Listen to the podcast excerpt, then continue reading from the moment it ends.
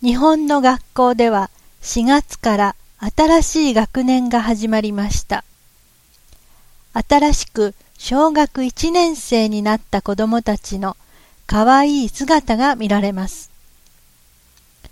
小さい体に真新しいランドセルを背負ってお友達と一緒に学校に通います。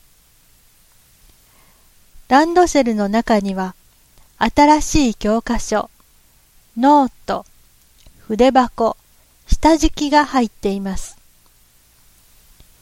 筆箱の中には鉛筆、消しゴムが入っています。学校へ着くと上靴に履き替えて自分の教室に入ります。先生におはようございますと挨拶をします。